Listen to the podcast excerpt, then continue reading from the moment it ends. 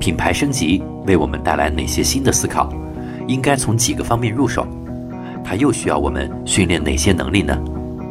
今天的笔记侠演讲还原将和您分享由混沌研习社 App 主办的小马送营销洗脑课第六个复盘：消费升级，你的品牌升级了吗？由曾任腾讯网新闻中心主编、现青山资本副总裁李倩老师代班。花花的复盘笔记是笔记侠的用户专享福利，花花授权笔记侠作为全网唯一发布平台。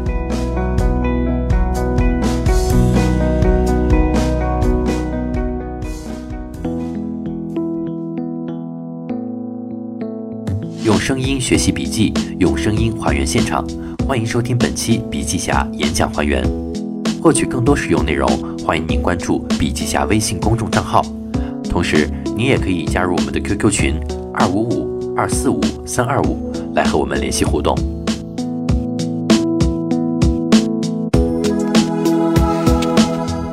一，品牌究竟是什么？李倩老师选择从三个层面来定义品牌。一、战略层面。品牌是溢价和杠杆，说白了就是让品牌的拥有者赚更多的钱。同样一款皮包，爱马仕和其他相比，消费者就更愿意给爱马仕高得多的溢价。这个溢价其实就是品牌价值的体现。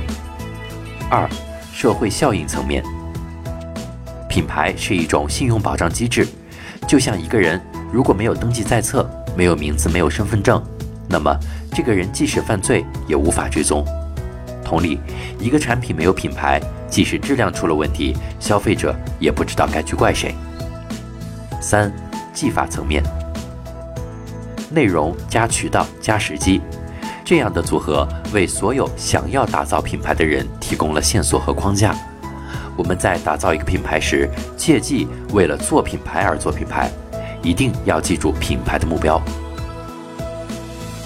接下来呢，问自己三个这样的问题。第一，我的品牌能够给我带来溢价吗？之前我看到这样一篇帖子，我们和无印良品前员工聊了聊，这是他的值得买和打死也不要买清单。大家都知道，无印良品的产品价格比较高，但实际上其中很多产品都已经从自己生产转为代工了。试想一下，如果你是代工厂老板。你是选择和无印良品合作，还是自己去做品牌呢？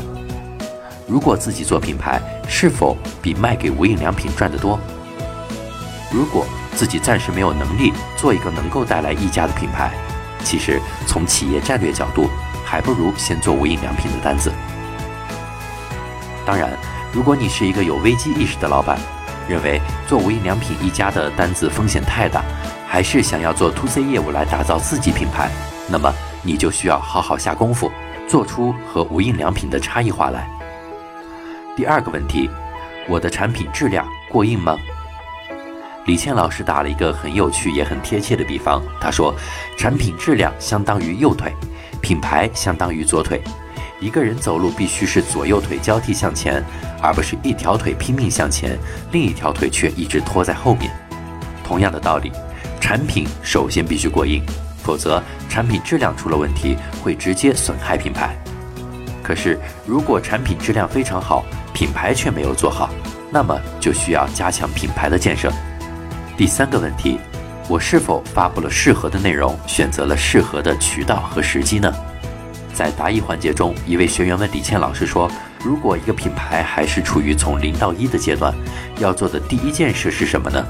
李倩老师回答说：“做定位，而且。”这个定位并不局限于特劳特的定位理论。我对这个问题的理解是，品牌的第一步啊，需要选择目标用户群。在消费升级的背景下，小众品牌成为了主流。八零后、九零后不同于他们的长辈，他们特别强调独特。前段时间，我作为受访者参加了青年制的购物座谈会，和一群年轻人聊平常逛哪里、玩什么、吃什么、买什么。我发现年轻人说的最多的那个词儿就是特别，因此，一个品牌不要奢望让所有人群都喜欢，相反，选择一个用户群，将一个点做到极致，这个用户群有很高的认可度、粘性和复购率，相应的发布的内容渠道、时机都必须是符合这些用户群特点和习惯的。二，品牌如何升级？品牌的升级更侧重的是技法层面，也就是内容、渠道和时机三方面的升级。一、内容升级。第一，精品化，比如努力工作住精品酒店。为什么要精品化？李教授在他的消费升级文章当中写道：“这次消费升级真正的机会，并不是奢侈品消费的增加，而是高档品消费增加。它们的区别是。”奢侈品是划分阶级的需要，而高档品是努力工作的馈赠。可能八零九零后的长辈们认为，认真工作、努力赚钱养家是应该做的，他们鲜少会有奖励自己的行为和动机。可是，作为新一代消费主力的八零九零后，奖励自己成为一个非常关键的消费动机，而且，这个动机并不会因为收入水平的不同而不同，无论每个月收入有多少。他们都希望奖励自己，都希望把自己的生活过得品质高高的，感觉棒棒的。也就是在近期出现了花式秀早餐、美美的运动内衣、多肉植物这些以前完全不会流行的东西，而这些东西恰恰承载了八零九零后对于高品质生活的追求。第二，差异化。前面我提到了年轻人对于独特的追求。他们希望用消费的东西来彰显自己。罗胖曾经用鄙视链来形容这种人性深处的东西，比如说，看英剧的看不起看美剧的，看美剧的看不起看日剧的，看日剧的看不起看韩剧的，看韩剧的看不起看港剧的，看港剧的又看不起看大陆剧的。我们已经度过那个吃不饱肚子、物资极度匮乏的年代。消费也不只是买东西那么简单，除了实实在在拿到手的东西之外，还需要身份的认同、群体的归属感、无与伦比的体验等等。因此，一个品牌一定要找到它的差异点，不能够人云亦云，否则年轻人是不会买账的。第三，新审美化，每个年代都有每个年代独特的审美观。年轻人的审美已经和长辈们完全不同了。李健老师举了表情包的例子，八零九零后的表情包特点是蠢萌贱，而长辈们常用的表情包则完全是另一种画风。如果品牌的目标人群是年轻一代，那么内容就应当符合新审美。第四，拟人化。人跟人之间是有温度、有感情的。所以，要做一个有温度的品牌，就必须拟人化。想一想，你的品牌是否有很正的三观？是否有个好看得体的外表？是否很有见地？是否有自己的价值？把品牌如果看成一个人或者品牌就是你自己，你会如何去做？你希望你的朋友怎么来评价你？就像米其林轮胎这个品类。因为其卡通形象以及米其林美食排行榜，这个品牌就变得让人印象深刻。二、渠道升级。第一，处处皆渠道，用你的好奇心去发现新的不常见的渠道。以前说到渠道，就立刻会想到电视、报纸、地铁、电梯等常见渠道。可是今天，所有的你的目标用户群会看到的、听到的、闻到的、摸到的地方，它都是渠道。如果可以发现一个新的渠道、不常见的渠道，那么相应的获客成本就会大大降低。第二，性价比优先。选择一个渠道，必须先从三个方面进行衡量：A，这个渠道覆盖你多少的目标用户；B。这个渠道的获客成本有多高？C，进入这个渠道的难易程度如何？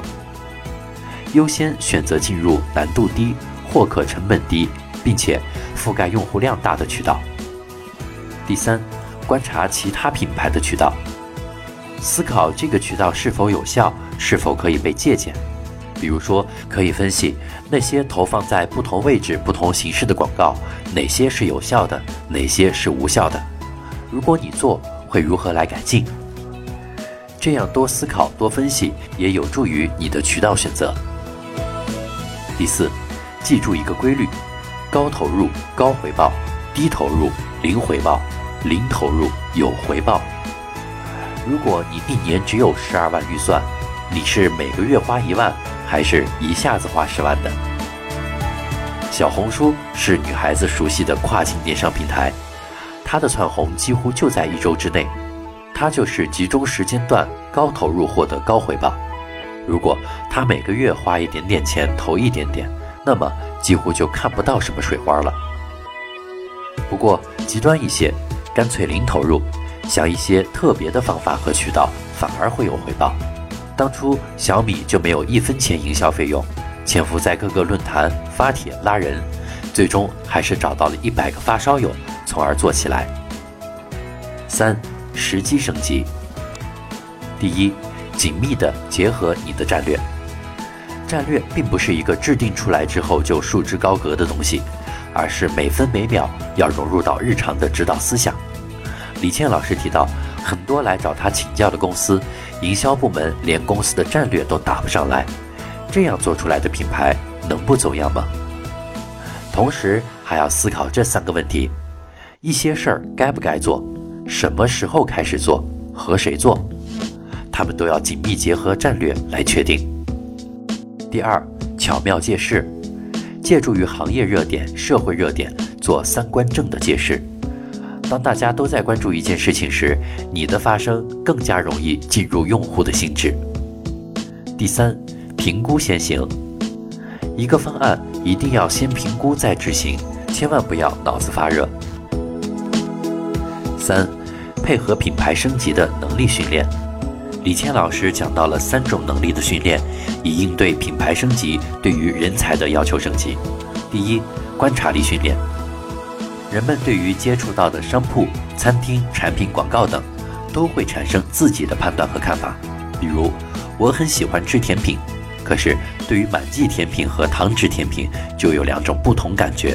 一般我们平时产生这些感觉之后啊，就会让它一闪而过。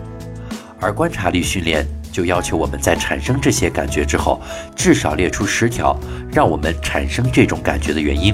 比如说，我就感觉糖脂甜品比满记甜品要更高档一点，为什么呢？我就得要求自己来列出十条理由。二、同理心训练。当遇到一个问题时，我们会有第一时间就冒出来的想法和解决方案。大家智商相差无几，所以啊，其实不同人在第一时间的想法和解决方案，可能也是相差无几的。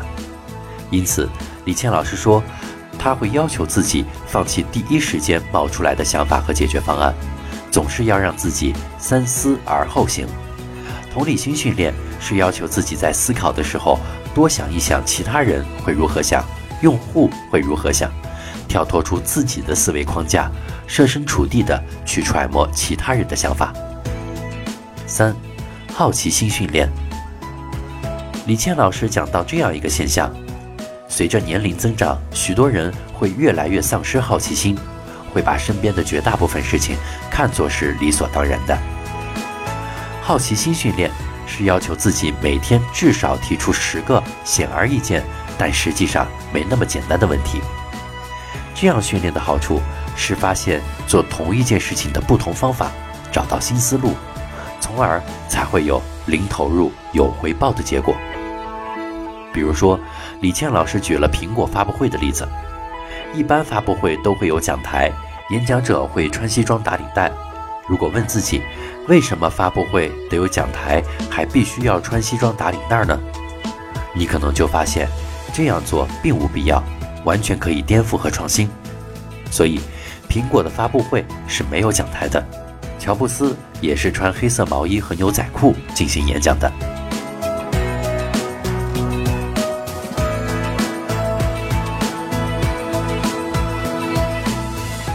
好了，以上就是本期的笔记侠演讲还原，感谢您的收听。获取更多实用内容，欢迎关注笔记侠微信公众账号。同时，您也可以来搜索一下 QQ 群二五五二四五三二五，来和我们联系互动。我们下期再见。